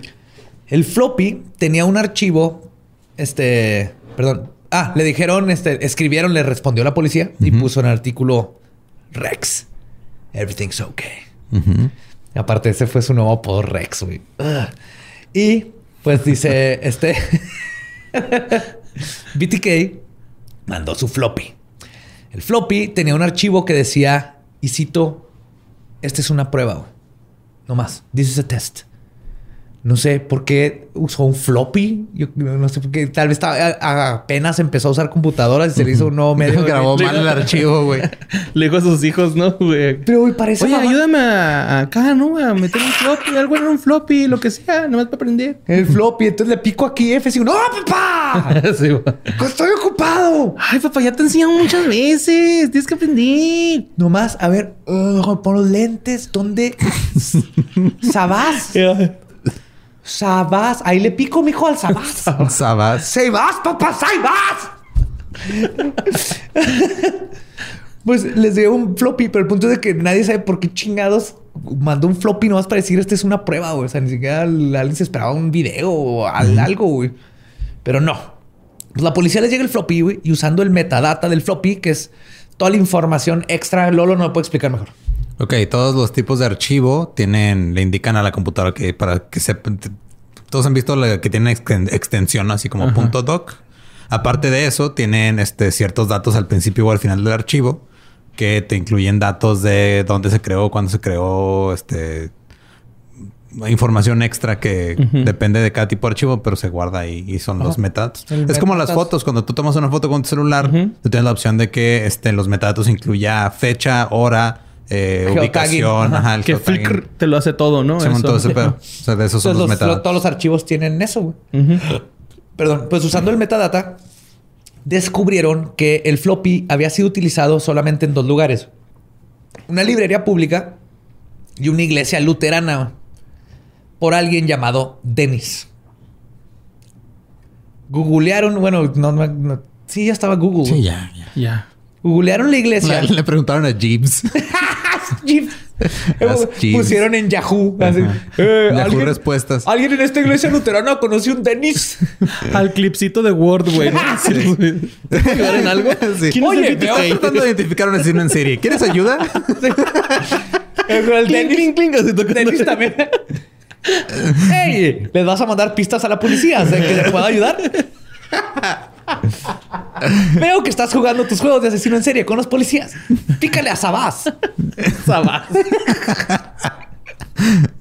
Ah, pues ya ven que él, este, googlean la iglesia y, oh, sorpresa, eh, el presidente de la congregación se llamaba Dennis Rader.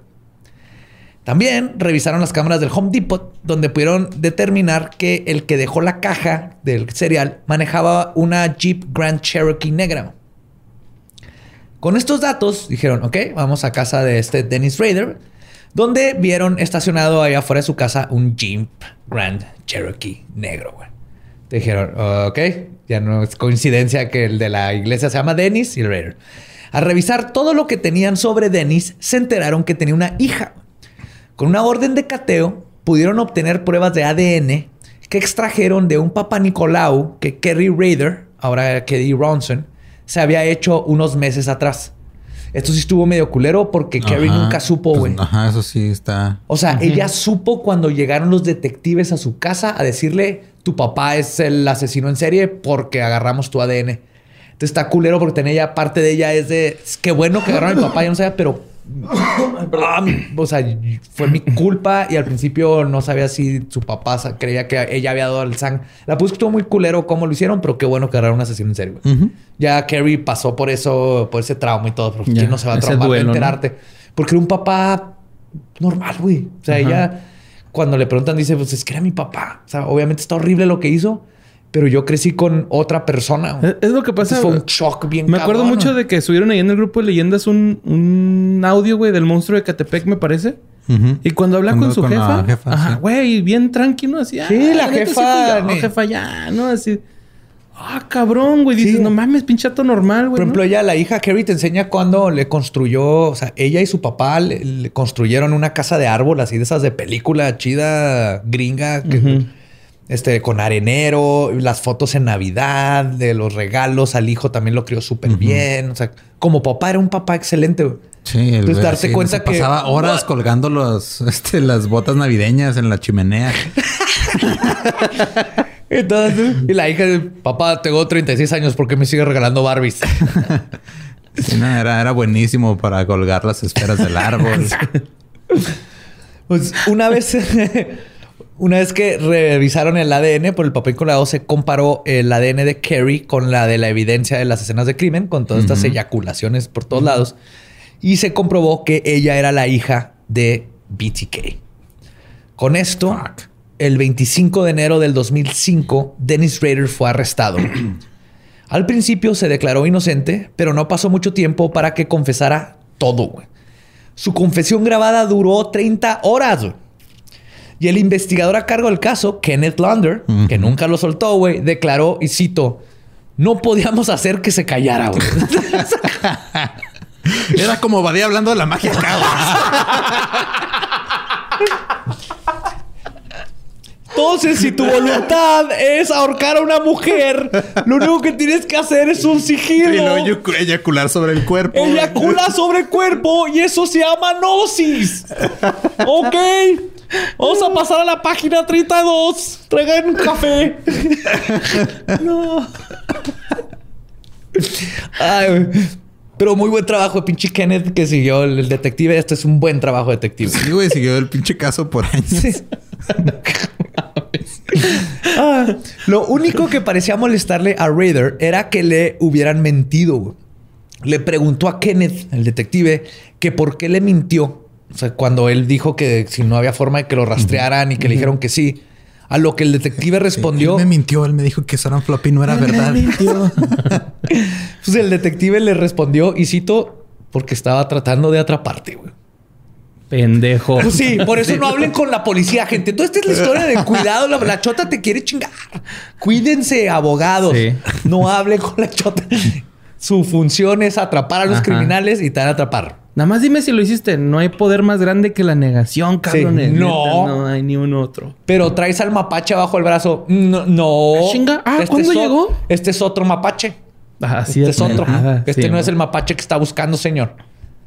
No, pero el mapa no es. ¿No es? No, es. no, y no, y no. y no. Es quiere un abogado. uy, uy, uy. Quiere un abogado y con el juez vamos a determinar si este es el mapache. Pues, Raider fue encontrado culpable de 10 asesinatos y les- se le sentenció con 10 cadenas perpetuas consecutivas con la posibilidad de libertad condicional después de 175 años. No, pues. Pues el arma, ¿no? Pues mira, si toma ¿Cuántos agua con ahorita? chía, güey, y hace ejercicio, Simón. Sí, güey. Que, que le pongan los videos de Bárbara, de Regila, para que güey. y- Sí, para que le ponga Se- las manos. Se a- cura con buena vibra. que- ajá, se cura el mismo. El, I'm a maniac, maniac. Sonríe, güey. Sonríe. Actualmente, el asesino ATM se encuentra encarcelado en el correccional de El Dorado en su estado natal de Kansas. Eldorado. Que tiene como 75 años. Mm, sí. Sí, 70, y- exactamente 75 debe tener. En una entrevista del 2019, su hija dijo que su padre está empezando a tener problemas de salud. Mencionó al Detroit News que él escribió y le dijo que pensó que tal vez acaba de haber tenido un derrame cerebral que lo dejó con pérdida de memoria de corto plazo y posible demencia. Entonces, como está diciendo mi hija, creo que tengo un derrame cerebral que me dejó con problemas de memoria de corto plazo. Pero sí te dije del derrame cerebral que me ¿Qué, con... qué, papá? Sí, sí, me dijiste el derrame cerebral. Es que el otro ¿Cómo- día cómo sentí como que tenía un derrame cerebral y como que no me acuerdo de las cosas a corto plazo. Sí, me dijiste ¿tú eso, papá, estás, pero no, no, tú cómo estás, papá, en la cárcel. Pues me dio un derrame cerebral. Pero... ya, ya me dijiste lo, del- lo del derrame cerebral, papá. Ah, ok, pero te dije lo de que estoy teniendo problemas con la memoria de corto plazo. Se me hace que mi papá tiene demencia. Por... Vamos a la verga, por. ¡Qué vergas, güey! Y esa fue la Ustedes no tienen amigos como los míos, güey. Envidienme, güey. ¡Qué vergas, güey!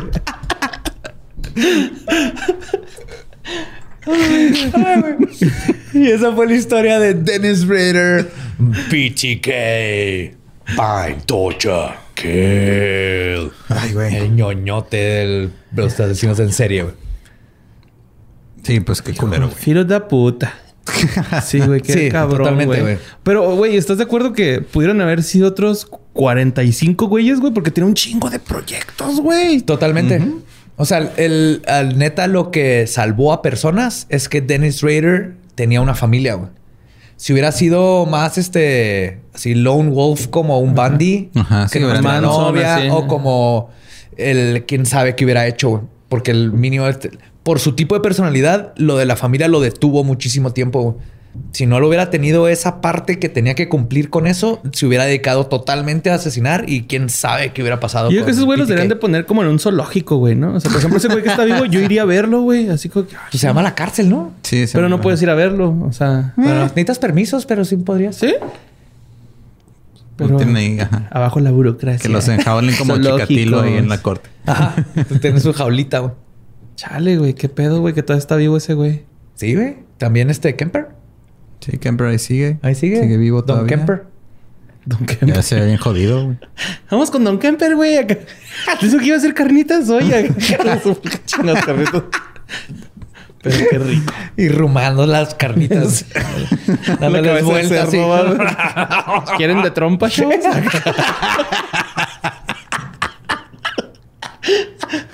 No, poder comer carnitas, te odio. Ah, entonces ya, ya vámonos, ¿no? Ya, Sí, pues. ya se me quitó el hambre, güey. Querubín desmembrado, esta historia se ha acabado. Eh, ¿Algo más que tengan que decir? ¿Redes? No, recuerden que nos pueden seguir en todos lados como arroba leyendas podcast. Pueden ver los show notes en leyendaslegendarias.com. También ahí hay links para toda la mercancía oficial. Nos pueden seguir también en los otros podcasts que se hacen aquí. Está el Dolop, está que fue de ellos, está cagado, o sea, está, está cagado. Está cagado. Ajá. Todos los, ajá, y este, a mí me pueden seguir en todos lados como arroba ningún Eduardo. Eh, Me pueden seguir con Mario López Capi. Me encuentran como Elba Diablo. Y pues, nuestro podcast ha terminado. Podemos irnos a pistear. Esto fue palabra de Belzebub.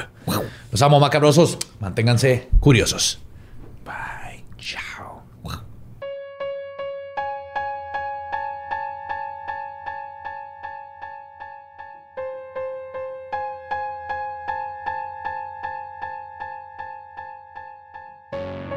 Y ese fue Dennis Rader, BTK. El vato más mamón de los asesinos en serie. Tenía pedos de ego, ¿no? Completamente. Completamente. Y de de hecho, slogans y logos, güey. en, en una de un las... mercadólogo frustrado. güey. Sí, güey, tienen que ver sus dibujitos. Parece niño chiquito dibujando así chichis y luego probando sus La S iniciales. chola, güey. Esa era su primera firma. Sí. The Serial Killer. Ah, pues este. Aparentemente hay una muñeca que se escapó de un museo.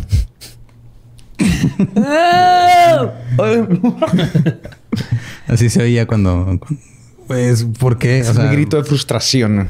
Imagínate yo que mandaron como pelaba 400 veces la misma nota al grupo de fans, güey. Sí, sí, sí. A mí me taguearon en todos lados. Ajá. Y pues este.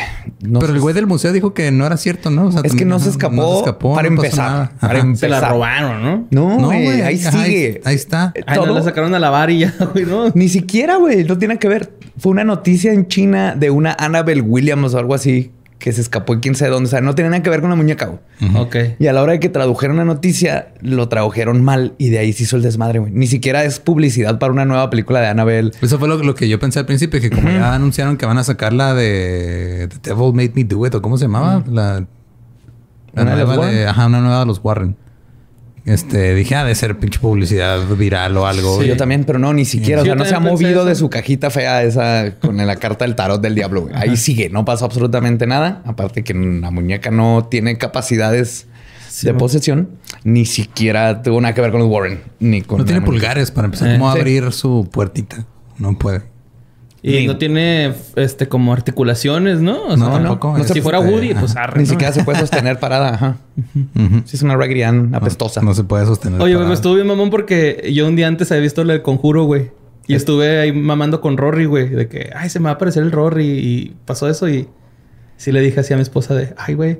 Va a venir. Ajá, pero a veces nos jalan las patas en Fue la mi noche. culpa, fue mi culpa. Sí. Por eso no supimos nada de ti por tres días, ¿verdad? Estabas en misa.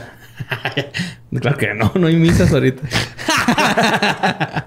O sea, el problema es que no hay Esa misas ahorita, no es que cuando había no ibas. La vi en la tele, güey. acá. Pero eso es ya para aclarar lo de Anabel. Ni siquiera desapareció de su casita. Fue un error de traducción. Y este, hab- hablando ya de algo más cercano a nosotros, aquí cerca, cruzando la frontera, hay una ciudad que se llama Las Cruces, Nuevo México. Sede del Warp Tour. Ajá, sede del Warp Tour varias veces, este, de algunos conciertos chidos. Y, mucha... ¿Cómo se llama la piedra verde? Turquesa. Ah, Es la ciudad del concepto de la turquesa. no, Nuevo México como tal, ¿no? Sí, todo, todo el estado. total. Eh, y resulta que alguien vio una niña en un cementerio eh, de noche. Que... Un güey que se llamaba Facundo. No, pues de hecho, los- ajá, antes de que lo mandaran ahí al, al grupo, se los enseñé aquí, pero era. Lo que pasó fue que una, una mujer estaba diciendo que eh, le estaban vandalizando la tumba de, creo que era su hijo. Entonces pusieron una cámara de noche para ver ¿Quién está robando quién flores estaba, y tirando quién cosas? estaba vandalizando. Y cuando ven el video, se ve claramente, si en los screenshots del video, una niña como de dos años. Sí, es una... O sea, no hay duda. No es paredolia. No es un juego de luz. Hay una niña parada ahí como Sí, a las varias 3 de la mañana. ajá, sí. Y este, ya cuando vieron las imágenes, los de esta familia fueron con alguien que trabajaba en el cementerio. Y dijeron, ah, sí sabemos qué niña es, está enterrada de aquel lado. y le, le hablan con la mamá de esta niña que murió a los dos años, que se llama, este, la niña se llamaba Fabiola, me parece, sí, Fabiola. Y ve las imágenes y dice, sí, sí, es mi hija. O sea, ella como que Sí vi la foto de comparación y si traen las mismas greñas y coincide la edad y todo. Está súper creepy, güey. Porque, mira, mejor, o sea, fuera de lo paranormal, de todas maneras, ¿qué chingado está haciendo una niña de como cuatro años en, En un cementerio a las 3 de la mañana, Ajá, y no si está en la tumba agarrando flores y moviéndole a las cosas de la tumba? güey? Ah, o sea que se andaba vandalizando las tumbas. Sí, sí, sí, es vandalizadora. güey. Mm, maldita. Pues, Real. Ajá.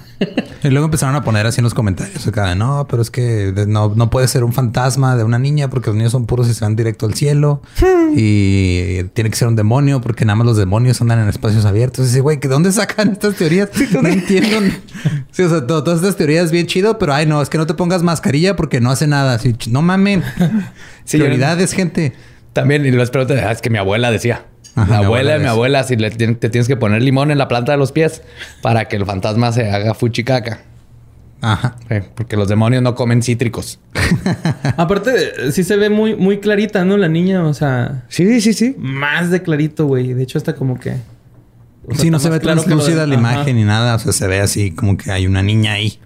Sí, tío. O sea, un espectro, o sea, una niña, cualquiera de las dos es cuestionable a las 3 de la mañana en un cementerio. eso le pasó a mi hermana, por ejemplo, aquí en el famoso Panteón de los Niños, que es un panteón de ejidatarios, entonces no tiene reja ni nada y está en medio de la nada. Y era clásico irte a pistear ahí. Entonces estaba mi hermana y también como a las 3, 4 de la mañana este, este, van caminando y de repente una señora estaba llorando en una tumba, así con velo y todo. Pero eran como las 3, 4 de la mañana. Entonces, cualquier situación, haya sido un fantasma o no, está bien pinche creepy toparte una señora llorando a las 4 de la mañana en un cementerio, en medio de la nada. Y en este caso, la niña es lo mismo porque no se ven alteradas las fotos ni nada. Entonces, o es un fantasma o alguien tiene que cuidar mejor a su niño. Eh, pst, pst, acá no. Niña, ¿quieres drogas? Ah, ya. Como la ponte tierrita de panteón abajo de la lengua, ¿no? Pinche Badía siempre dice esa, güey.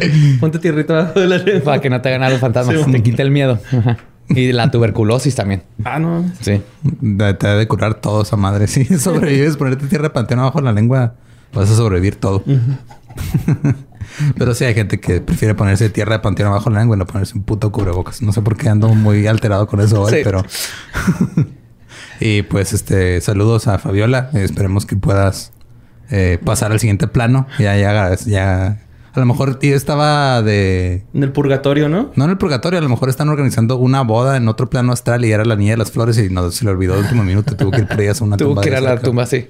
O no sabemos si es, una de esas cosas que en el cielo no nos lo esperamos, pero ponen a trabajar a los niños. los niños que están al cielo tienen que ganar su espacio porque no aportan nada, no se saben, no saben cantar ni leer la Biblia. Entonces, pues póngase a trabajar, tráigame A flores. vender flores de a 100 Póngase- dólares. Póngase a hacer iPhones en el cielo. Mira, ¿ves ese tenis? Vas a tener que hacerle una costura de una palomita, pero necesitamos tus dedos, ¿no? Sí, pero en vez de la palomita de Nike va a ser la del Espíritu Santo. Sí. Sí, bo. Ah, pues bueno, este, eso fue todo por este episodio de hoy.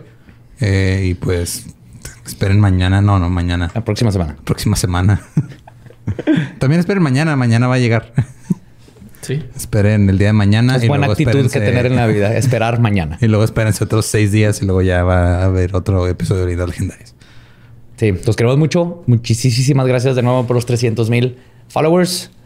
Sigan pasando la voz, sigan siendo macabrosos, maravillosos y curiosos. Los amamos. Chao.